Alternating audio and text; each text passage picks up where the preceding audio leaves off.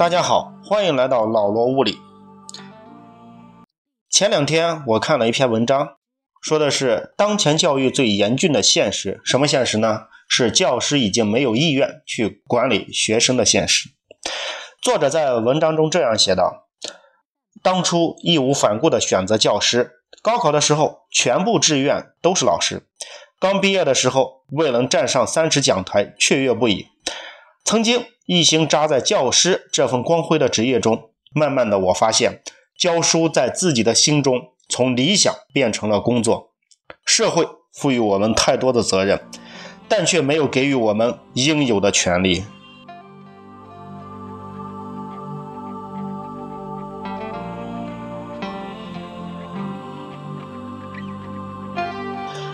在十几年的教书生涯中，听到最多的就是威胁。校长整天在会上威胁，出了事儿，他被问责之前要先处理你。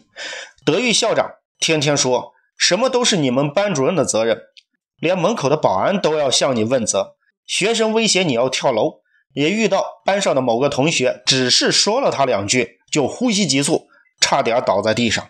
后来只能不了了之。我非常认可说到班主任慌，先别说班主任一个月才多两百块钱。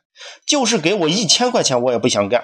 每每想着做了这个职业要对得起自己的学生，总是尽力而为，总是做尽工作。现在才发现，原来自己一直走在危险的边沿。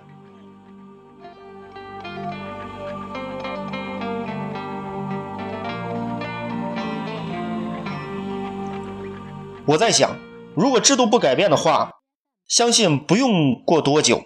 更多的教师将像我们某些领导一样不作为、胆小怕事，只要没出事就行。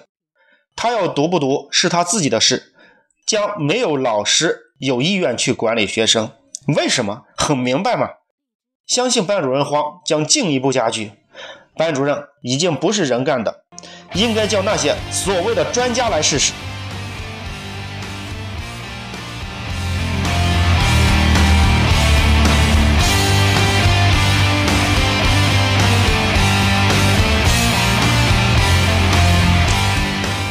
其实读了这篇文章，我挺伤心的。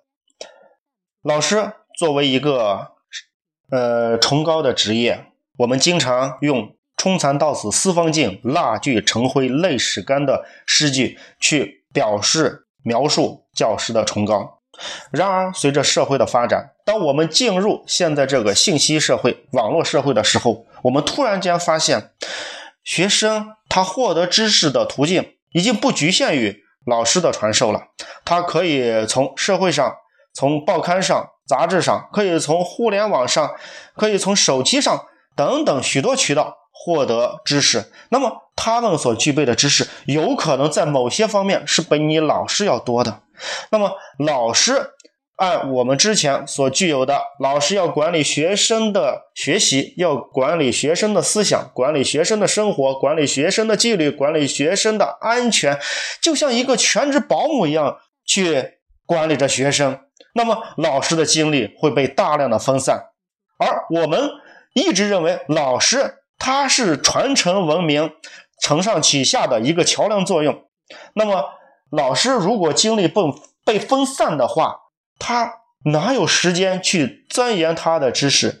怎么能将最优秀的知识去传授给学生，激发学生呢？所以，在我们当今社会，在一个信息化的社会，在一个网络化的社会当中，我们的老师应该是怎样的特点？我们老师应该具备怎样的能力呢？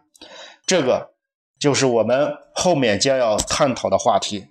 如果大家喜欢，我和我们一起去探讨这个话题，欢迎大家。好，今天我们就说到这里，谢谢大家。